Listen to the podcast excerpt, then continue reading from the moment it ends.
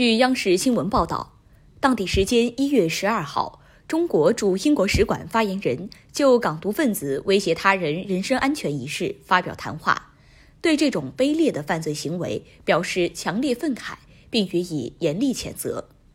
使馆发言人表示，当地时间一月九号，一小撮港独暴徒在英国曼彻斯特滋事时，公然对一名中国公民进行言语威胁和暴力袭击。对其工作地点实施网络暴力，暴露受害人个人信息，甚至对其发出死亡威胁。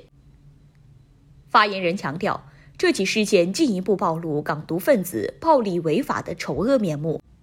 中国驻曼彻斯特总领馆已向有关受害者表达慰问，并就此向英方提出交涉，要求英国警方尽快缉拿施暴者，保障当事人安全和正当权益。感谢收听《羊城晚报广东头条》，我是主播一飞。